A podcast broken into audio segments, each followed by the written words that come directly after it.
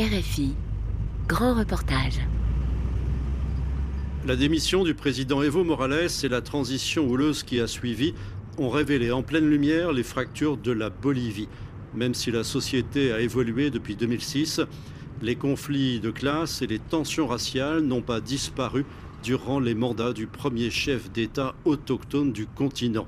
Bolivie, la crise politique réveille les tensions raciales. C'est un grand reportage de Marie Normand. La route bordée de cactus longe un canyon rocailleux, passe à travers des tunnels creusés dans la roche.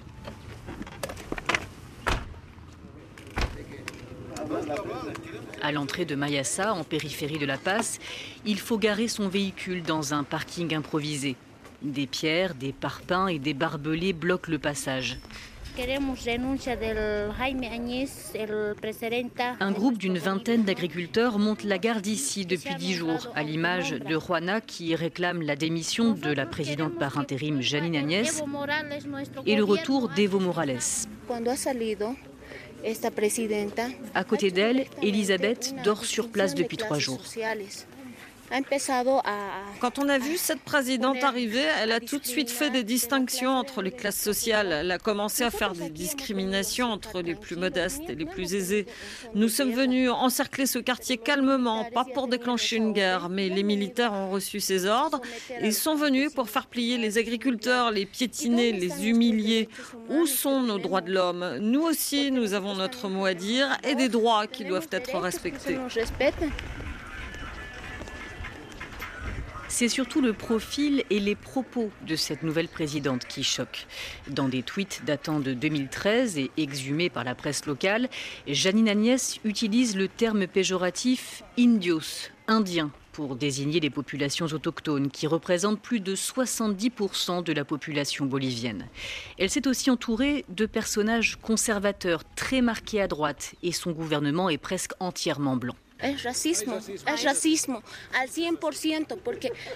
C'est du racisme à 100% parce que tous ceux qui ont pris le pouvoir sont de droite. Il ne peut pas y avoir juste des blancs, il faut un équilibre, blanc et noir. C'est comme le yin et le yang.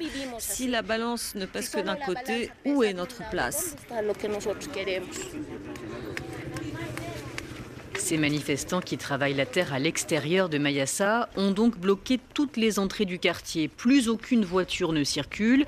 Il n'y a plus de transport public, plus de ramassage des poubelles. Il faut faire tous ces trajets à pied et les dénivelés ici sont importants.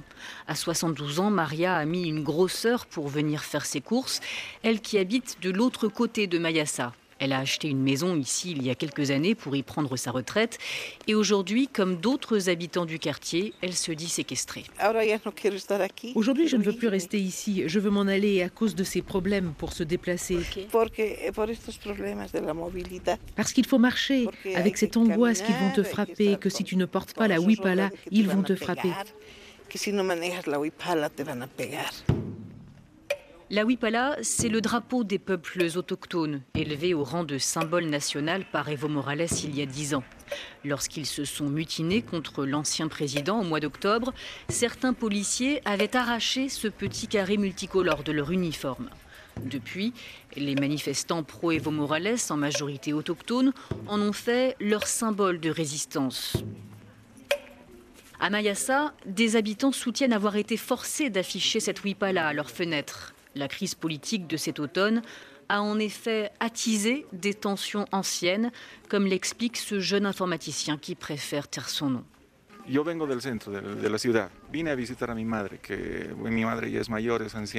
Je viens du centre-ville pour rendre visite à ma mère qui est âgée, lui amener des choses à manger, parce qu'ici, elle ne peut pas s'approvisionner. On a peur. Euh, vous savez, ils se sont battus avec mon frère juste parce qu'il était blanc. Moi aussi, quand je suis rentré dans le quartier tout à l'heure, ils m'ont menacé. Maintenant, je vais essayer de sortir. On va voir ce qu'il va se passer. Il y a une certaine tension raciale ici. Les agriculteurs ne parlent pas avec ceux qui ne sont pas de la même couleur de peau. Et nous, on ne leur parle pas non plus euh, pour d'autres raisons, des raisons de sécurité. Ils peuvent, euh, par exemple, nous attaquer parce qu'on n'est pas de la même race. Des propos qui sont démentis par ces agriculteurs Aymara, issus de la même ethnie qu'Evo Morales. Mario, par exemple, exige simplement d'être traité par les forces de l'ordre de la même manière que l'autre camp qui, pendant trois semaines, avait réclamé la démission de l'ancien président. También nosotros somos bolivianos, los blancos, como se dicen. Ellos, ellos han demostrado tener mucha preferencia, nos han perjudicado durante 20 días en total. Nous aussi, on est boliviens. Les Blancs ont reçu un traitement de faveur. Ils nous ont pourtant porté préjudice pendant 20 jours. Ils ont fait perdre des millions au pays. Et maintenant, c'est notre tour. On veut bloquer, manifester nos revendications. On est très triste parce que ce sont les gens pauvres qui souffrent d'une grande injustice. Nous On se sent discriminés car la police défend toujours les riches, les blancs. C'est quoi la différence On est tous boliviens. Ils ne protègent pas le peuple comme ils devraient le faire. C'est pourtant ça leur fonction. Protéger et pas nous affronter, faire taire le peuple à coups de balle. Notre président Evo Morales, lui, il se mouillait pour nous. On se sentait représenté, pas discriminé. Evo Morales, Evo, comme tout le monde l'appelle ici en Bolivie, a été le premier homme politique se revendiquant autochtone à accéder à la magistrature suprême en 2006. Durant ses mandats, il a placé des secteurs historiquement marginalisés au cœur de sa politique économique et sociale. Même s'il a depuis perdu le soutien d'une partie de ses autochtones, Evo Morales est devenu un symbole de changement, notamment pour les Aymara comme Mario. Il a fait beaucoup de choses pour nous. C'est pour ça qu'on réclame son retour. Pas forcément pour être président, mais on veut qu'il revienne en Bolivie pour défendre les gens pauvres. Il a fait beaucoup de choses. Il a construit des routes, des infrastructures, il a fait des écoles, donné de l'éducation aux gens. Il a nationalisé beaucoup de choses. Oui, il y a le téléphérique, beaucoup de choses sur le plan euh, des infrastructures. Comparé aux autres présidents, il a fait plein de choses. C'est pour cela que les gens approuvent son travail.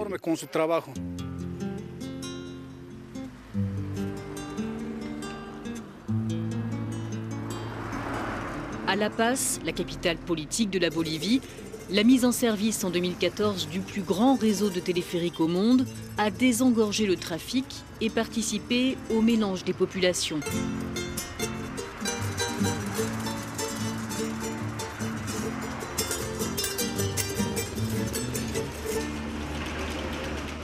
Il connecte notamment les quartiers populaires d'El Alto, la ville des migrants autochtones de l'Altiplano, perchée à plus de 4000 mètres, à la zone sud de La Paz, où vivent les expatriés et les Boliviens plus aisés.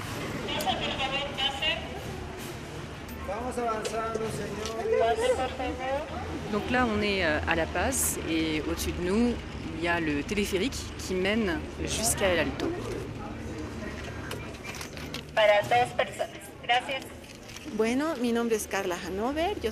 Je m'appelle Carla Hanover, je suis une journaliste bolivienne. Sur tous les téléphériques, on avait des photos d'Evo Morales, dans les cabines et au niveau de la billetterie. Des images de lui en train d'inaugurer des constructions ou avec des enfants. Mais aujourd'hui, euh, on ne les voit plus. Non, il n'y en a plus. Après sa démission, la première chose que les employés du téléphérique ont faite et qui a beaucoup surpris, c'est d'annoncer qu'ils retireraient les photos.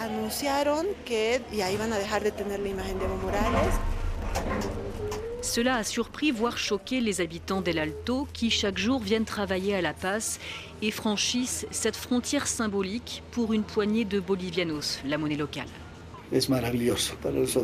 C'est merveilleux pour nous, ça nous aide sur tous les plans. C'est rapide, c'est pas cher, je suis à 20-25 minutes du centre-ville maintenant. Imagine, avant, ça me prenait plus d'une heure.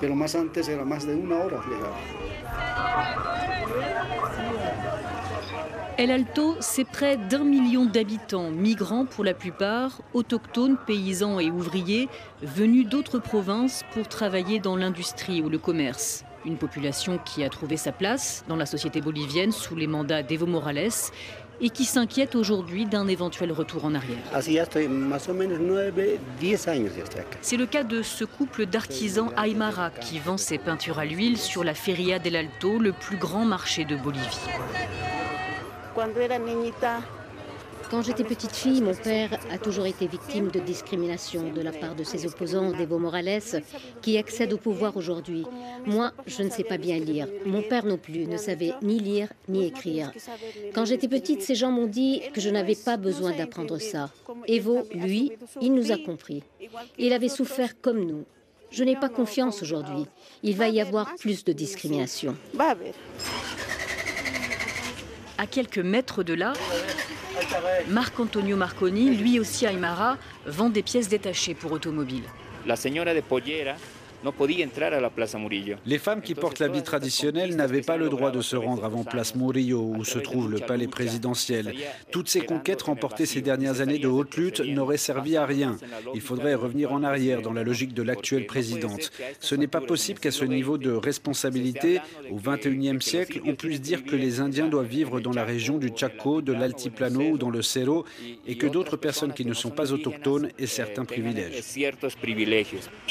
Ces dernières années, à la faveur d'une prospérité économique inédite, liée surtout au cours des hydrocarbures, une classe moyenne a émergé en Bolivie et aussi une nouvelle bourgeoisie, distincte de la traditionnelle élite blanche et métisse. Des autochtones, Aymara et Quechua, n'hésitent plus à afficher leur réussite sociale. Depuis une quinzaine d'années, Patrick Mamani dessine des immeubles dont les motifs et les couleurs sont inspirés de la culture andine. À ce jour, l'architecte en a construit une centaine, la plupart ici, à El Alto.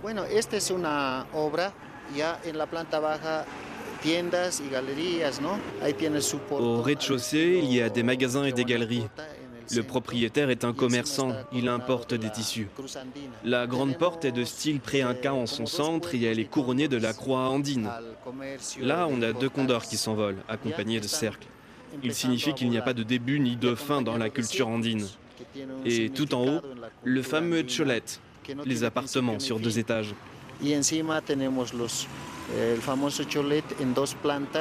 Entre le rez-de-chaussée et les appartements, de gigantesques salons pour recevoir, un cours de tennis ou encore une salle de sport. Ces façades extravagantes, vert pomme ou rose fuchsia, ne passent pas inaperçues et c'est bien l'objectif. En moyenne, ça coûte entre 200 et 500 000 dollars. Je crois qu'il y a toujours eu des riches chez nous, mais avant, il n'y avait pas d'identité architecturale. La plus grande réussite d'Evo a été d'inclure toutes les cultures dans la nouvelle constitution de 2009. Et nous avons tous les mêmes droits. Il n'y avait pas cette inégalité dans l'accès aux postes les plus élevés.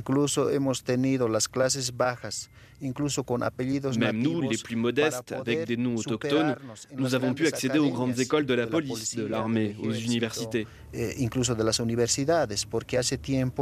On ne le pouvait pas il y a encore quelque temps avec ce nom de famille. Par exemple, dans le milieu de l'architecture, c'était l'élite qui pouvait étudier. Plus d'opportunités et de possibilités pour les populations autochtones d'être fières de leurs racines. En ville, les jeunes femmes n'hésitent plus à porter l'habit et le chapeau melon de leur grand-mère. Mais en parallèle, pendant près de 14 ans, d'autres Boliviens semblent avoir accumulé les frustrations.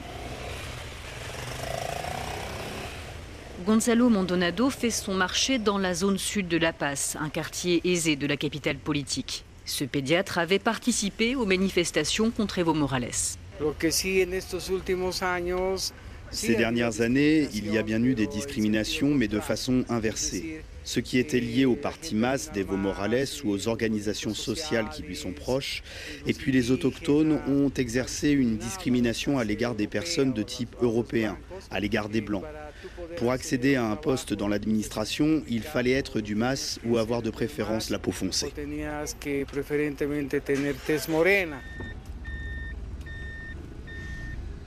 Même sentiment pour cette réceptionniste de Cochabamba, la troisième ville du pays.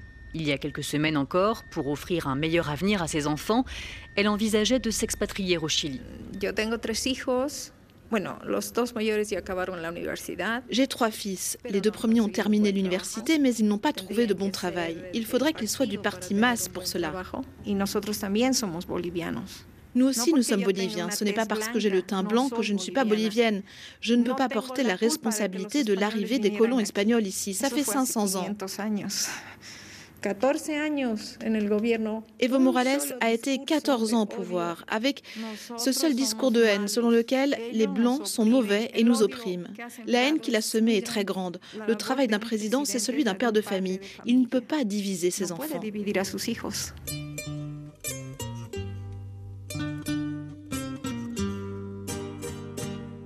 Depuis 2009, la constitution bolivienne reconnaît 36 langues autochtones. Une loi de 2010 sanctionne aussi le racisme et les discriminations. Mais dans les faits, dans les mentalités, peu de choses ont changé. C'est l'opinion de Clevert Cardenas, professeur à l'Université de San Andrés.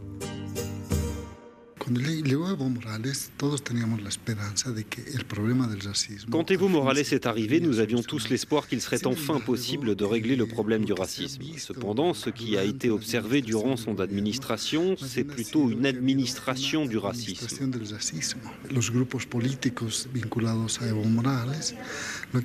Les groupes politiques liés à Evo Morales ont utilisé le racisme comme une forme de positionnement politique et non comme un problème à régler.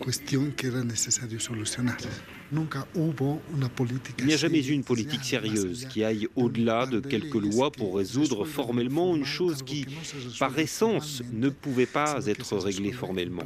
C'est en pratique le ressenti de la population qui n'a pas changé. Il n'y a eu aucune politique pour ça. C'est le triste héritage que nous a laissé notre ancien président. Un problème non résolu qui, selon lui, est actuellement exploité par Evo Morales et ses partisans pour fédérer sa base électorale. Parce qu'on ne parle pas que d'un racisme des élites, mais aussi d'un racisme qui vient des campagnes et de la ville d'El Alto en direction des villes.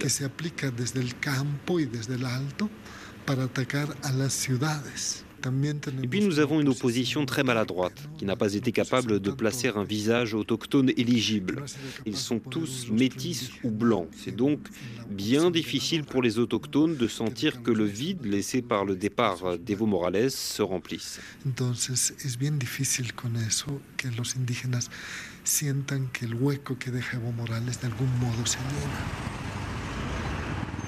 La nouvelle génération semble en avoir conscience.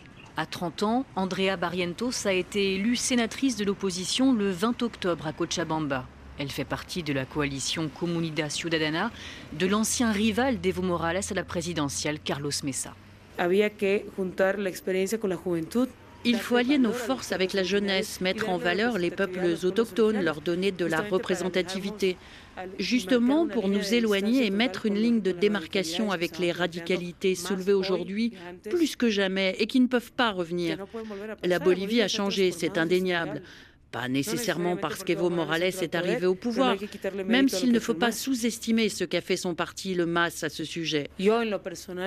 Moi, personnellement, jamais je ne miserai sur le racisme ou le mépris de classe. On ne peut pas dire qu'il y a plus de racisme aujourd'hui qu'avant. C'est faux. Il a toujours existé en Bolivie. Cette division, c'est Evo Morales qui l'a appuyé dans ses discours séparatistes. C'est un discours politique incendiaire qui tient au fait qu'Evo Morales sait que les zones rurales sont au cœur de son électorat. Mais on ne peut pas nier que le MAS a un pourcentage important de représentativité. Donc il faut avoir une vision claire de la réalité pour trouver des moyens de concilier des forces politiques aujourd'hui opposées. Mais que le président Evo Morales ne nous fasse pas croire qu'il s'agit d'une bataille entre une élite blanche et un paysan autochtone. On pouvait peut-être dire ça dans les années 50, mais de nos jours, on a dépassé ça, je crois. Pour Andrea Barrientos, la réconciliation du pays dépendra de la future stratégie des partis politiques. Il reste peu de temps, alors que se profilent déjà les prochaines élections convoquées par la présidente par intérim, Janine Agnès.